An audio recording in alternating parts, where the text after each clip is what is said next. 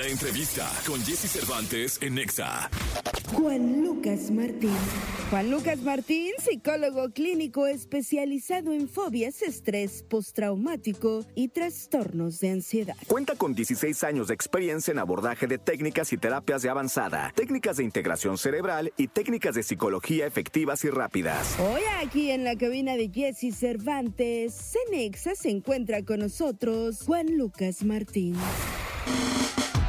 8 de la mañana, 49 minutos. Juan Lucas, ¿cómo estás? ¿Cómo estás, Jessy? Gracias por invitarme. Oye, qué gusto que estés acá para hablar de algo que creo que tiene que ver con todos hoy en día, porque siempre comento en los, eh, digamos, 80s, 90s, sobre todo 80s, 90s, eh, quizá en los- la primera década de los 2000s, no estaba o no era tan común, seguramente había, pero no era tan común que las pláticas de café, las pláticas de familia, que las escuelas, eh, tuviéramos en la mesa tan a la mano el término ansiedad.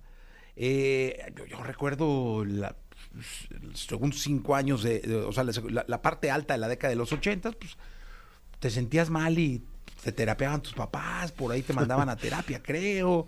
No había coaching en ese momento, no estaba tan de moda el asunto este del coaching. Este, en los noventas tampoco. O sea, no, y hoy sí es muy común, que es bueno, creo yo, hablar de la salud mental y de la ansiedad.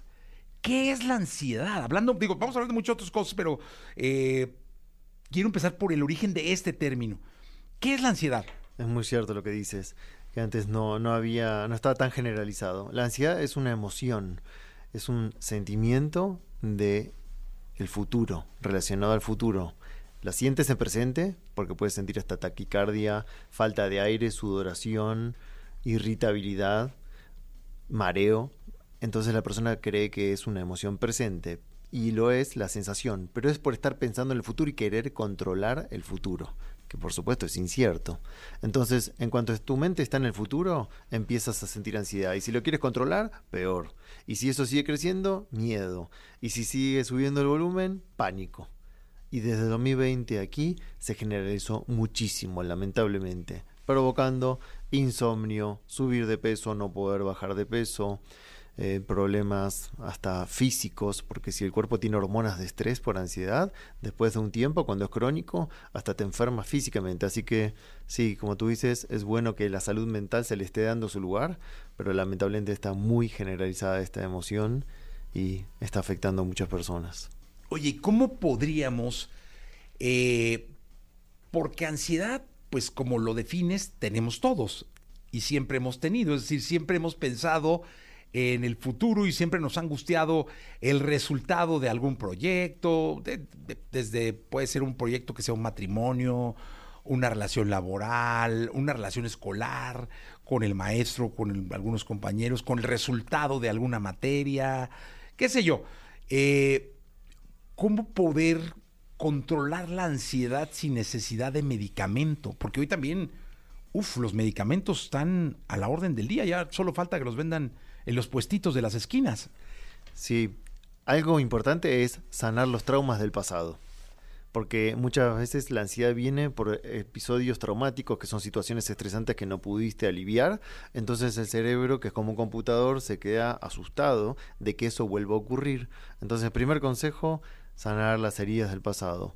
En mi Instagram doy lives gratuitos enseñando esas técnicas. En mi web está gratis dos técnicas para que puedan las personas elaborar los traumas, que no necesariamente es ir a la guerra tener un trauma. Un trauma puede ser pequeño, mediano, grande. Todos tenemos traumas. Y si no los resuelves, los vas tapando, los vas tapando, los vas tapando. Y ahí empieza a crecer la ansiedad y pueden desarrollarse lo que se llama trastornos de ansiedad, como ataques de pánico, que hoy está muy también generalizado y expandido. Oye, vas a dar un curso y estaba yo viendo, eh, vas a estar en el Teatro Metropolitan el 16 de noviembre, Sí. que ahorita hablamos de eso, pero eh, este, este asunto de, de- de volver a tu centro, el curso se llama Vuelve a tu centro, Sí. ¿no? ¿Cuál es el centro? El centro se refiere a el- nuestro equilibrio, al eje, cuando estás en paz, cuando estás tranquilo, cuando estás con calma en tu corazón, que ese es nuestro centro, en realidad. Y el cuerpo está preparado para luchar o huir en una emergencia. En la época de las cavernas, cuando nos corría un león o había un desastre natural o nos peleamos con la tribu contraria. Y hoy no hay leones, pero hay 80.000 focos de estrés, como si fueran 80.000 leones por día. Entonces hay que estar en el centro, tener paz, perdonar, poder estar sin miedo y así estar en gratitud. Oye, Juan Lucas, algo complicadísimo. No, Tener paz, es que haz cuando tú que me dijiste tener paz, dije, chingue, ¿dónde la venden o qué hago? Eh, ¿Cómo se toma? Eh, es una Este, práctica. Este, Tien- tienes que practicar todos los días. Sí, porque quién, a ver, yo quiero saber quién es el, el, el- el- el hombre, quién es la mujer, el hombre, eh, o quién es la persona que ahorita me dice, me llama y me dice, yo estoy en paz. Sí, es verdad. No es una sensación muy común, menos hoy en día, en este mundo tan ajetreado, pero se puede.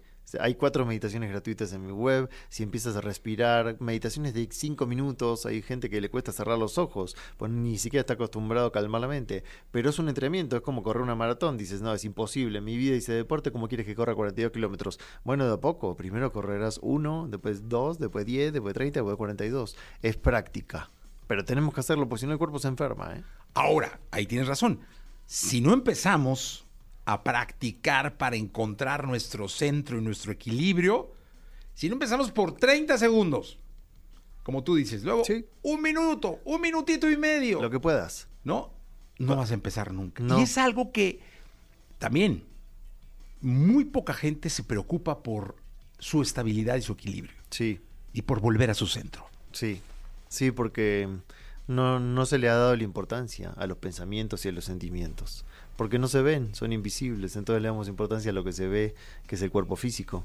Pero es tan importante como cuidar la salud física y que tengas las defensas altas, tus pensamientos y tus sentimientos. Entonces, un ratito a la mañana, ni bien abres los ojos, en vez de estar pensando en lo que viene ese día o agarrar el teléfono inmediatamente, eh, cerrar los ojos, agradecer lo que tienes, visualizar cómo quieres que ese día, agradecer lo que te gustaría que pase en futuro, en vez de con ansiedad, con gratitud, como si eso estuviera pasando, y antes de dormir también. Entonces, dos momentitos al día que empieces es más que suficiente. Oye, ¿cómo podríamos dejar eh, para la gente que nos está escuchando eh, dos consejos de Juan Lucas Martín para encontrar esos dos momentitos que pueden ser segundos? Uno en la mañana y o sea, uno al despertar y uno al dormir. ¿Qué podríamos hacer? Sí, pónganse metas cortas, levantarse 15 minutos antes, no les estoy diciendo una hora, 15 minutos antes y una práctica y consejo fácil es agradecer.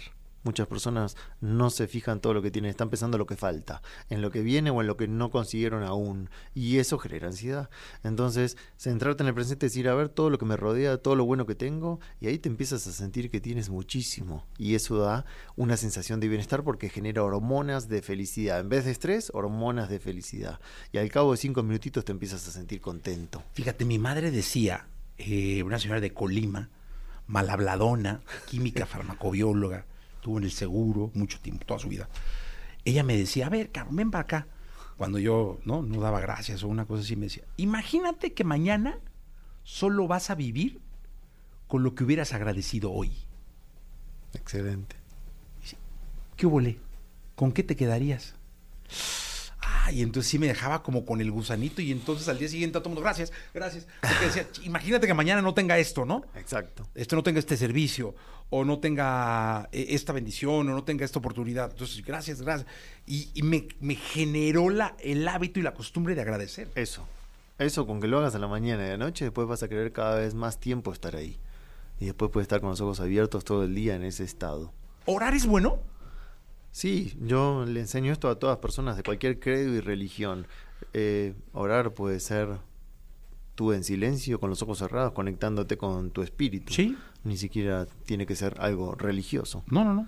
Y, y para mí la antigua forma de orar era agradecer, no pedir. Porque si pides sientes carencia, porque el que pide no tiene, el que agradece tiene. Entonces cuando empiezas a agradecer te conviertes en un imán para seguir atrayendo bendiciones a tu vida.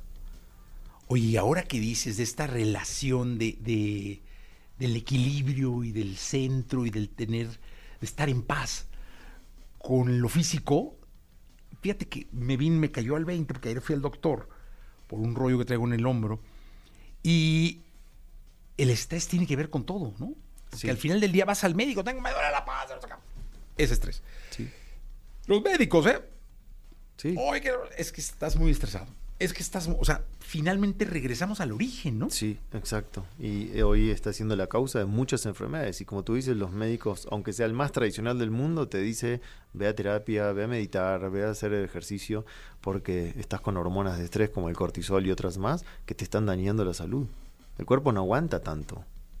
Resiste y después hace síntomas que te está diciendo frena un poco, acá hay algo que tienes que resolver, sea dolor de estómago, sea taquicardia, sea presión en el pecho crónica, sea mareo, te está diciendo no estás resolviendo cosas. Oye, y es que dicen que el cuerpo es un espejo de tu situación mental, ¿no? Sí, exacto, es el, como el termómetro que te- y prende la alarma, como un auto que le falta aceite y se prende la alarma, y si no la escuchas se sigue rompiendo cada vez peor.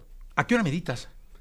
Yo me levanto muy temprano, 6 de la mañana, cuando doy retiros me levanto a las 4, pero eso es porque a mí me gusta y con los años lo fui adquiriendo, pero no se pongan metas así tan difíciles pues no van a empezar. Entonces si alguien se levan- levanta a las 6, bueno, 10 minutos antes de las 6 para que puedas tener ese hábito nuevo, si no, no lo vas a encontrar. Qué bueno. Oye, y vamos al Teatro Metropolitan, 16 de noviembre. Sí, ayer fue sold out, ya no hay más Ah, lugares. increíble. Sí, fue un- ¡Felicidades! Gracias, un gran sueño para mí, porque bueno, hace siete años venía soñando estar ahí y ayudar a más de 3.000 Wow. personas que entran en ese bello teatro, así que estoy muy contento. Oye, que nos esté escuchando y esté diciendo, ah, yo quiero ir la próxima, para la otra, para la otra función o cuando vuelva a venir. ¿De qué se trata el, el- el- el- el encuentro Eh, contigo? ahí vuelvo a tu centro, son eh, herramientas, como siempre doy, prácticas digeridas, fáciles de aplicar para que pueda la persona autoaplicar, hacer trabajar los hemisferios cerebrales y que se alivie cualquier emoción, ansiedad, como estamos viendo, miedo, culpa, trabajamos mucho el perdón con uno y con los demás, porque eso genera también mucho estrés no perdonar. Y después les enseño a visualizar, visualización creativa, que es agradecer como hablábamos y también visualizar el futuro que quieres y todos los días ir decidiendo y creando esa realidad anhelada que uno tiene. Oye, estaba yo pensando si existirá un humano, una persona que no perdone nunca nada.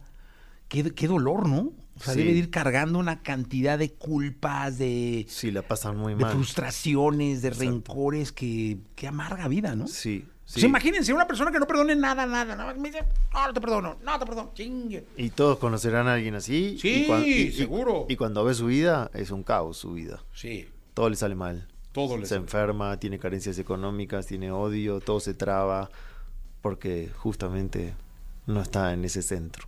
Oye, Juan Lucas, eh, felicidades por el Teatro Metropolitan. Muchas gracias. Muchas felicidades. Llenar ese teatro es. uf, Sí, no fue fácil. No, es muy complicado. Digo, grandes estrellas de la música les cuesta mucho trabajo llenarlo. Mm. Y tú lo tienes sold out, me da mucho gusto. Me imagino que vas a abrir otra. otra... Sí, e- este año ya no, pero eh, también están los cursos online que empiezan en marzo y en marzo empezamos otra vez con giras, Ah, con Vuelve bueno. a tu centro y bueno, el sueño es algún día el Auditorio Nacional. Seguramente. Vas a venir aquí y vamos a hablar del Auditorio Nacional. Eh, así sea. eh, ¿Con qué reflexión nos dejas a todos para despedirnos? Conéctense con su parte superior, a su manera, con su parte espiritual, porque cuando te desconectas y no tienes esos momentitos de silencio, con toda la grandeza que hay en ti, ahí empiezan los miedos, el enojo. Entonces vuelvan a, a su centro, a su corazón, y esa energía que te da vida y que hace latir tu corazón es algo superior, que le puedes llamar como tú quieras, Dios, universo, fuente, pero vuelvan a conectarse esos minutitos por día con eso. Pues muy bien, muchas gracias, Juan Lucas Martín, por estar acá con nosotros. Gracias, Jessy. Gracias. Vamos con. Ah, esta es la radiografía de uno de los mejores bateristas que hay en el planeta Tierra, Travis Barker.